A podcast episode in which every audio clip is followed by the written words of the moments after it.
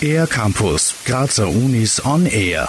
3D-Druck ist die Fertigungsmethode der Zukunft. In unterschiedlichsten Bereichen wird dazu geforscht und experimentiert. Additive Fertigung nennt sich der Überbegriff. Patrick Aschauer, Projektassistent am Institut für Fertigungstechnik der TU Graz, erklärt. Bei der additiven Fertigung handelt es sich um ein Fertigungsverfahren, bei dem das Bauteil schichtweise aufgebaut wird. Diese Bauteile sind direkt durch 3D-Konstruktionsdaten definiert, kommen sozusagen aus dem Computer. Man braucht also keinen Umweg über Werkzeuge oder Formen zu gehen. Forscherinnen und Forscher haben nun eine neue Technologie entwickelt, die den 3D-Metalldruck revolutioniert. Aktuelle Anlagen verwenden für das Aufschmelzen des Metallpulvers entweder einen Elektronen- oder einen Laserstrahl. Patrick Aschauer erklärt. Und im Gegensatz dazu verwenden wir als Energiequelle Hochleistungs-LEDs. Das Besondere daran ist, dass wir auf die LEDs ein komplexes Linsensystem aufgebaut haben, mit dem wir den Schmelzdurchmesser während der Fertigung zwischen 0,05 und 20 mm variiert werden kann.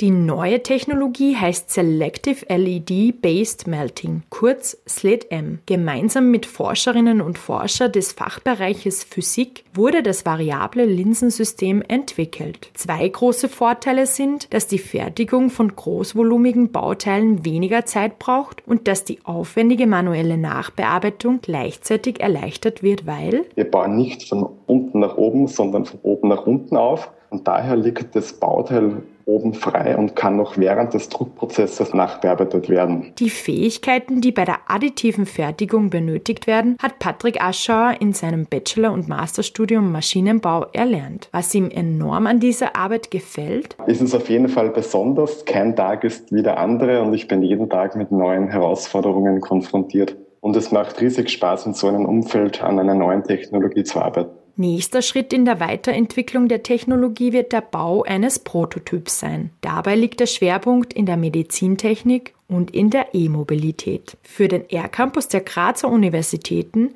Julia Holzer. Mehr über die Grazer Universitäten auf ercampus-graz.at